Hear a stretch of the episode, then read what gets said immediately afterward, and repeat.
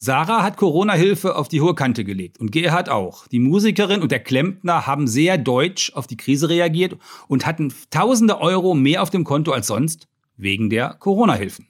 Du vielleicht auch? Mein Name ist Hermann Josef Tenhagen, ich bin der Chefredakteur von Finanztipp und mich wundert das nicht. Auch Sarah und Gerhard sind nämlich Teil eines besonderen Phänomens. In Corona-Zeiten haben wir in Deutschland gespart wie noch nie. Die Sparquote hat von April bis Juni fast 20 Prozent erreicht. Ist das eigentlich sinnvoll? Im letzten Jahr waren es nur 11 Prozent. Darüber und was die Sparquote eigentlich sagt, darüber spreche ich heute mit unserem Finanztipp Zaster Oberexperten Dirk Eilinghoff. Hier ist Finanztipp mit Tenhagens Corona-Podcast. Unserem wöchentlichen Podcast, in dem wir dir erklären, wie du die finanziellen Herausforderungen von Corona einfach meisterst. Hallo Dirk. Hallo Hermann, freut mich, dass ich wieder bei dir im Podcast bin. Hast du auch in den ersten Corona-Monaten mehr gespart als je zuvor? Ja, ich glaube, äh, ich habe nochmal nachgeschaut. Es ist schon ein bisschen mehr übrig geblieben äh, auf dem, auf dem Girokonto. Das liegt ja daran, wenn man sparen ist ja nichts anderes als äh, nicht konsumieren. Das heißt, wenn man das Geld nicht ausgibt, dann bleibt ein bisschen was liegen. Und da gibt es ja jetzt in den Corona-Zeiten wirklich viele Gründe, warum man vielleicht nicht einkaufen gegangen ist und nicht in den Urlaub gefahren ist. Insofern hatte ich das Phänomen bei mir auch. Hast du aus Sorge gespart wegen Corona oder tatsächlich, weil deine Lieblingsboutique zu war und äh, weil auch der Lieblingsitaliener geschlossen hatte? Ja, ich, also vor allen Dingen, weil ich das Geld nicht ausgegeben habe. Ne? Also ähm, ich glaube, mir geht's da äh, wie vielen. Ähm, die Reisen sind dieses Jahr im Sommer ein bisschen äh, kleiner ausgefallen und dann so zwischendurch mal vielleicht ein Wochenende ähm, äh, sich was anschauen. Das hat auch nicht stattgefunden. Ich bin auch deutlich weniger äh, Auto gefahren, äh, einfach weil äh, zum Beispiel die, die Sportanlagen zu waren, weil ich meine Tochter entsprechend nicht äh, zu dem Sport bringen äh, konnte. Und da spart man halt an der einen oder anderen Stelle und gibt also einfach weniger aus. Und dann gab es ja natürlich auch noch so ein paar Dinge, dass zum Teil die Preise sogar gesunken sind, unter anderem wegen der Mehrwertsteuersenkung. Die DZ Bank hat gerade zusammengestellt, dass die Deutschen in den ersten Corona-Monaten gar nicht weniger Geld in der Tasche hatten. Zwar waren über fünf Millionen Menschen in Kurzarbeit und hatten weniger Geld und haben weniger Geld bekommen, aber dafür hat der Staat den Menschen sozusagen an vielen Stellen mit Geld ausgeholfen, sodass insgesamt das nur ein Prozent weniger Geld in der Kasse der Familien oder der Leute war, aber das Verrückte, die haben zehn Prozent weniger ausgegeben, obwohl nur ein Prozent weniger da war.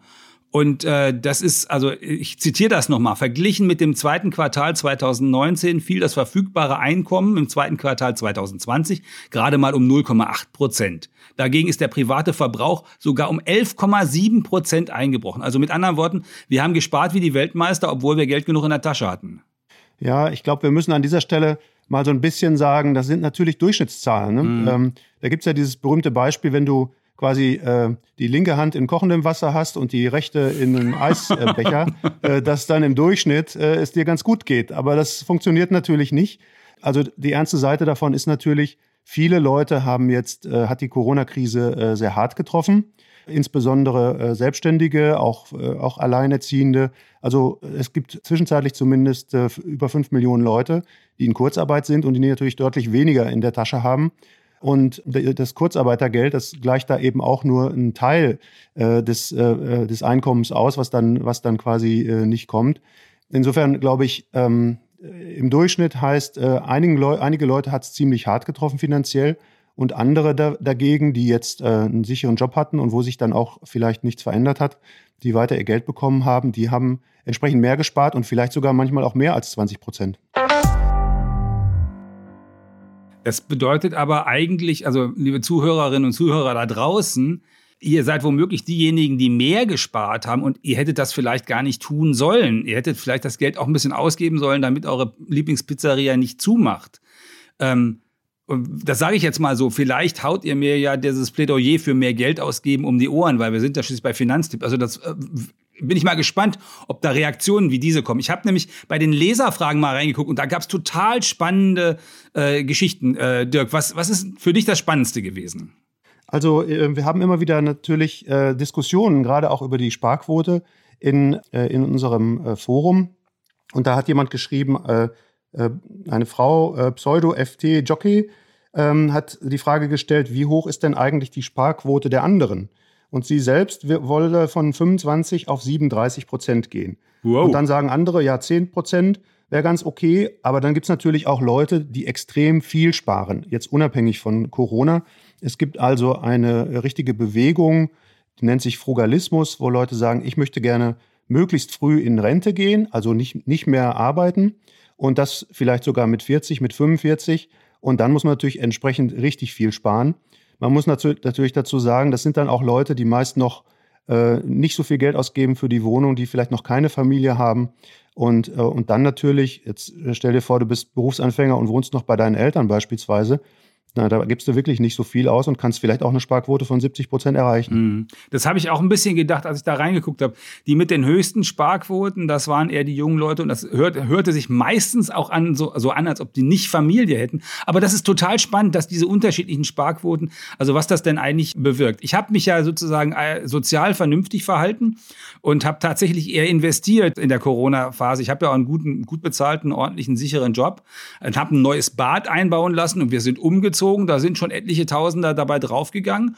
Und das ist ja dann auch gut, weil das die Leute, die es bekommen haben, das Geld, also der Handwerker, der das Geld bekommen hat und die Umzugsfirma und der andere Handwerker ähm, und ähm, äh, so ein paar Möbelläden, die haben natürlich davon profitiert, dass ich jetzt ein bisschen mehr Geld ausgegeben habe, als ich das vielleicht in den letzten Jahren gemacht habe. Spannend fand ich ja auch Guido aus unserem Finanztipp-Forum. Der läuft da unter dem Pseudonym Pantoffelheld. Ähm, der schreibt, die meisten überflüssigen Ausgaben sieht er bei Auto, Essen gehen, Lieferdienste, Handy, Internet, Streamingdienste und sowas. Und äh, auf die Art und Weise, da sieht man natürlich, wenn das die überflüssigen Ausgaben sind, tatsächlich, da kann man natürlich eine Sparquote leicht erhöhen, wenn man irgendwie nicht mehr zweimal in der Woche die Pizza nach Hause bestellt und wenn man den Handytarif mit Finanztipp vielleicht von 30 Euro auf 10 Euro bringt.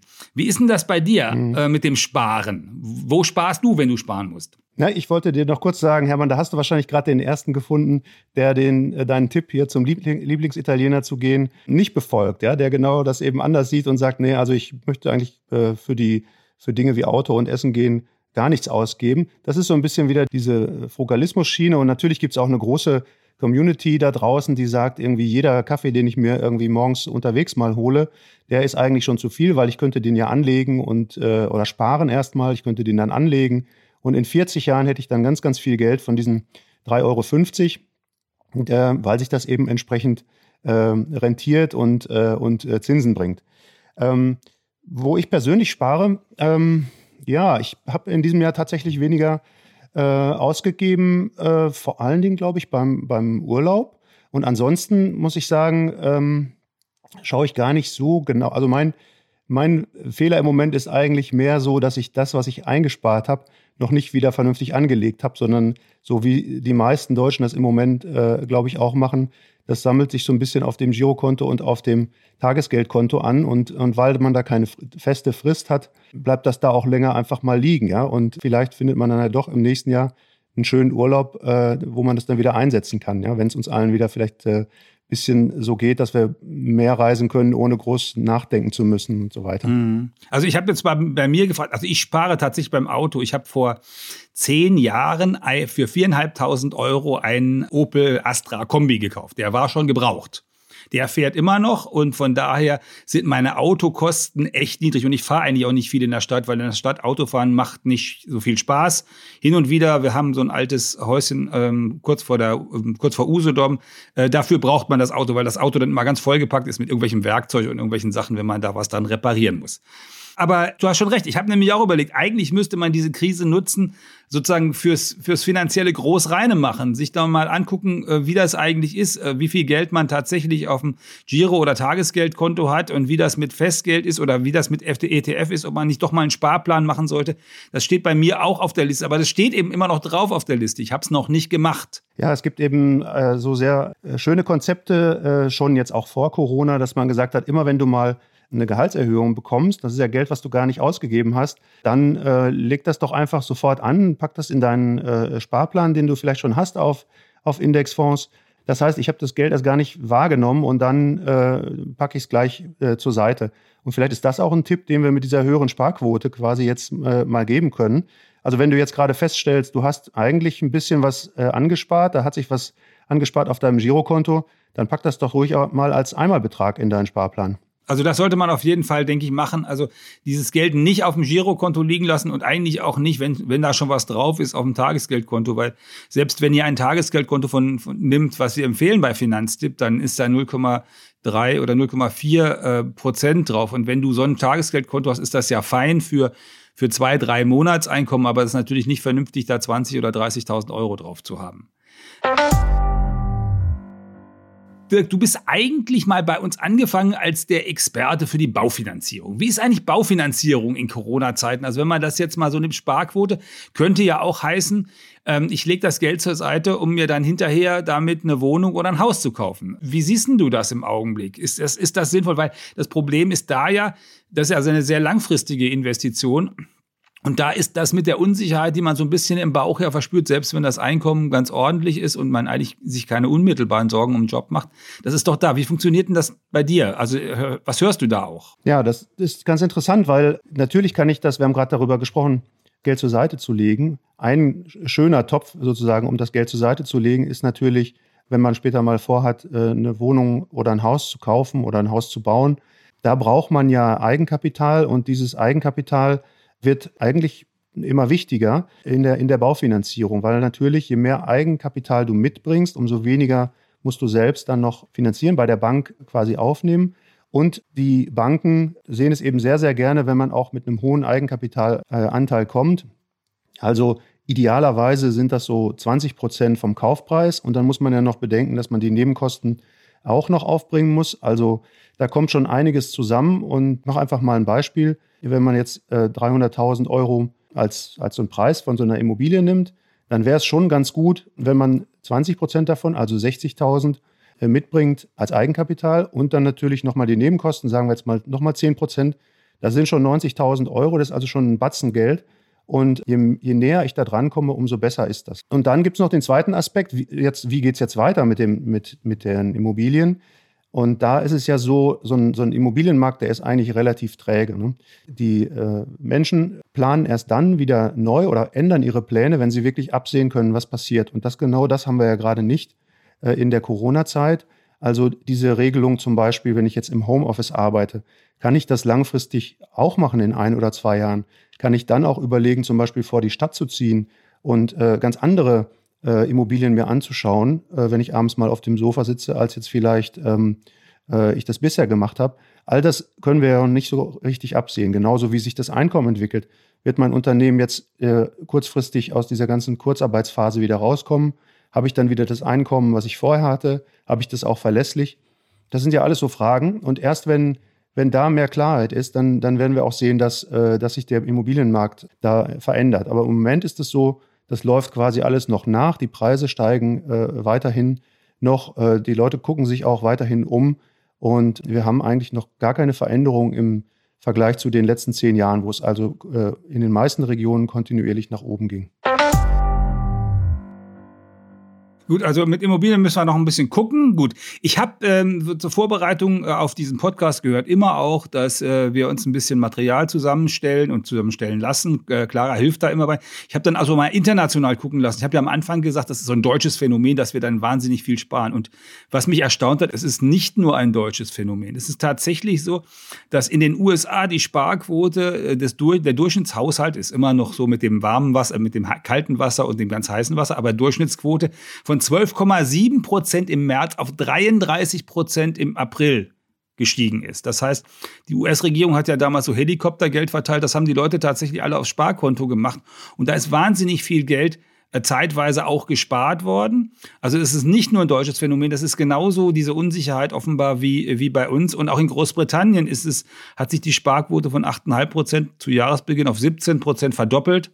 Und in Australien ist es ganz genauso gewesen. Also von daher, ähm, das heißt also, die, die, also das scheint was sehr Menschliches zu sein, dass man auf so eine Krise erstmal da so reagiert, dass man tatsächlich äh, mehr Geld zur Seite legt und spart und dass man das zusätzliche Geld, was man dann als Hilfe von der Regierung womöglich kommt, auch gerade zur Seite legt und spart. So genauso wie Sarah und Gerhard das am Anfang gemacht haben, von denen ich am Anfang erzählt habe. Ich wollte diesen, diesen Podcast gerne auch nutzen, um euch zu fragen, wie ihr das denn gemacht habt. Also vielleicht, äh, wenn, wenn du selber sozusagen dein, dein Verhalten, dein Ausgebeverhalten verändert hast, schreib uns doch am besten im Forum oder schreib uns an podcast.finanztipp.de. Die letzte Frage, die sich da jetzt immer noch stellt, hat das denn Auswirkungen auf die Gesamtverteilung äh, in der Bundesrepublik? Ich habe noch mal geguckt, es gibt so eine Statistik von der Bundesbank, die guckt immer, wie das mit den Sparquoten in Deutschland ist und zwar auch nach Bundesländern. Und da sieht man dann, dass die höchste Sparquote haben die tatsächlich in Baden-Württemberg. Also das sind die alten Schwaben, ne? die sind bekannt dafür gewesen, dass sie, dass sie immer so sparsam sind und dann Häusle Häusle baue. Und die niedrigste Sparquote ist tatsächlich offenkundig in Sachsen-Anhalt denen geht es ja wirtschaftlich auch nicht so richtig gut. Ähm, hast du, hast du da noch Erkenntnisse da, darüber, wie Leute mit unterschiedlichem Einkommen mit diesem Sparen umgehen? Naja, es gibt äh, natürlich die Sparquote, das ist der Durchschnitt, den wir, von dem wir jetzt die ganze Zeit gesprochen haben. Und dann gibt es natürlich die, die marginale Sparquote, heißt das in der Wirtschaftswissenschaft, also das, was du von jedem zusätzlichen Euro, den du jetzt verdienst, äh, entsprechend sparst. Und wenn du ein einträgliches äh, Einkommen hast, dann äh, brauchst du ja eigentlich dieses zusätzliche Geld, was du vielleicht dann jetzt nochmal bei einer Gehaltserhöhung oder so hast, äh, nicht. Und das heißt, äh, mit steigendem Einkommen äh, steigt dann auch deine Sparquote. Und das könnte auch so ein, eine Erklärung jetzt hier sein, warum das in dem einen Bundesland mhm. ja. deutlich höher ist als äh, bei dem, in dem anderen. Das hört sich total plausibel an, dass das in dem einen Bundes, also in dem Land, wo, die Leute, wo die Leute besser verdienen, dann die Sparquote insgesamt erstmal die marginale Sparquote höher wäre und dann auch insgesamt die Sparquote höher wäre. Im Durchschnitt, ja. ja Im Durchschnitt, ne? Genau. So wäre das dann. Ich versuche jetzt mal ein bisschen zusammenzufassen, was ich heute gelernt habe. Also, was, wenn es dir wirtschaftlich gut geht, dann äh, solltest du trotzdem das Geld mit Bedacht ausgeben. Äh, vor allen Dingen aber ist so eine Zeit, wo es äh, ein bisschen äh, unruhig ist, ja eine, Zeit, wo man das noch einfach mal versucht, richtig an den Start zu bringen. Also zu gucken, dass äh, du dein äh, Tagesgeldkonto ordentlich am Laufen hast, dass du das Festgeld ordentlich am Laufen hast, dass du vielleicht einen Sparplan machst, weil du merkst, du brauchst dieses Geld äh, monatlich gar nicht, sodass du dann für größere Projekte, also zum Beispiel eine Immobilie oder fürs Alter, dann auch ordentlich vorgesorgt hast. Also ein ordentliches Tagesgeldkonto, ein prima Festgeld und vielleicht ein Indexfondssparplan. Und dann äh, kannst du auch gucken, ähm, also mein persönliches Plädoyer, wenn es dir wirklich gut geht, dann guck auch, äh, dass andere vernünftig überleben können. Also vielleicht möchtest du ja doch, dass dein Lieblingsrestaurant den Winter übersteht und den Buchladen, der Buchladen an der Ecke weiterlebt. Das ist so einer von den Bereichen, wo ich überhaupt nicht sparen kann. Ich habe unendlich viele Bücher zu Hause, die ich gekauft habe, weil ich sie toll fand und dann noch nicht gelesen habe. So, ich habe mir jedenfalls vorgenommen, mit besonderer Liebe Dienstleistungen in Anspruch zu nehmen, die ihren Preis wert sind und die ich auch nach Corona noch haben möchte. Wie ist das bei dir, Dirk? Ja, das ist auf jeden Fall, glaube ich, ein Tipp. Wir sind da nicht die Einzigen, die das so sehen. Ich habe äh, hier auch letztens gesprochen in der Buchhandlung bei uns um die Ecke. Ist so, die haben jetzt, die hatten eine richtig schwere Zeit äh, während des Lockdowns und äh, konnten also wirklich überhaupt nicht absehen, äh, wie es da weitergeht. Und das hat sich doch sehr, sehr stark belebt. Also die ich glaube, die, die Leute im, im Kiez, wir sind ja hier in Berlin, die schätzen das inzwischen, dass sie diese kleinen Geschäfte haben, die ja im Grunde auch äh, Bücher äh, fast genauso schnell äh, liefern wie die großen äh, Versender, die wir alle kennen. Also, und da kriegt man dann vielleicht auch noch eine schöne Beratung und manchmal gibt es auch noch einen Kaffee. Also, wenn das das Ergebnis dieser Krise ist, dieser Corona-Krise, dass wir vielleicht ein bisschen diese kleineren Geschäfte um die Ecke schätzen, dann hätten wir da sogar mal einen positiven Effekt. Genau, bewusster sparen und bewusster konsumieren nach Corona oder mit Corona. Das ist doch ein schöner Schlusssatz. Liebe Hörerinnen, lieber Hörer, wenn dir der Podcast gefallen hat, bei deiner Entscheidungsfindung weitergeholfen hat, sich beim fürs Sparen ausgezahlt hat, fürs Ausgeben vielleicht ausgezahlt hat, erzähl es weiter. Schenk uns fünf Sterne oder ein Like bei Apple Podcast, bei Spotify, bei Deezer oder Audible. Abonniere Tenhagens Corona Podcast. Der kommt jeden Donnerstagmorgen. Und äh, dann, ähm, wenn du noch mehr wissen willst zu den einzelnen Produkten, also das gute Tagesgeld, das gute Festgeld, das, der gute ETF-Sparplan, dann guck bei den Ratgebern rein, die Dirk und sein Team ständig aktuell halten, damit du vernünftig dein Geld anlegen kannst. Und dann, ähm, wir haben ja in Berlin, äh, ihr wisst, ihr wisst, wir sind, wir beide leben ja auch in Berlin äh, und wir haben natürlich diese, diese höheren Corona-Zahlen jetzt im Augenblick. Das heißt also, für uns gilt ganz besonders und am Schluss ganz wichtig, wir wünschen dir, was wir uns auch wünschen, bleib gesund. Das wünschen dir Dirk Eilinghoff und Hermann Josef Tenhagen.